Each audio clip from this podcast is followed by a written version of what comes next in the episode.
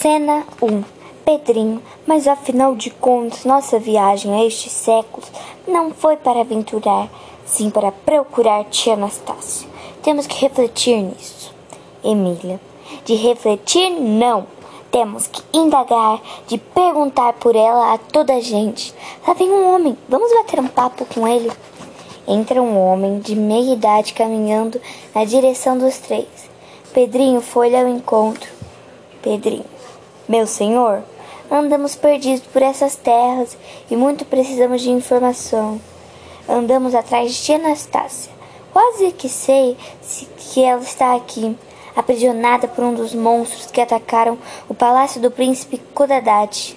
Mas aonde? O Heleno, o remédio me parece uma consulta ao oráculo de Delfos. Por que não o fazem? Para Delfos vou indo, vocês poderão acompanhar-me. Pedrinho, ótimo, mas que tal? Oráculo adivinha mesmas coisas? O Heleno, por Zeus, claro que adivinha, e por isso anda ao santuário de Delfos, sempre cheio de consultas vindo de todas as partes do mundo, reis e príncipes, negociantes e pastores. A quantidade de donativos em um depósito no templo é enorme. Não existe em parte nenhuma no mundo santuário mais rico de prendas.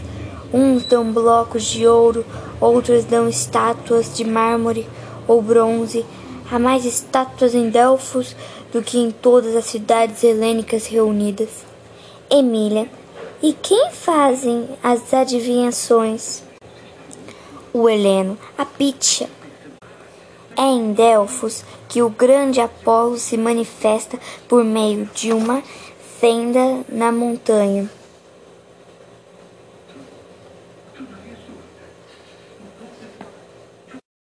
donde saem uns vapores miraculosos. A mulher que respira esses vapores sente logo uma tontura, fica descabelada, de olhos enormes a espumejar e por fim solta as palavras de Apolo. Mas como nem sempre o que ela diz nos é inteligível, há os sacerdotes do santuário que as interpretam, isso é, explicam o significado das palavras divinas.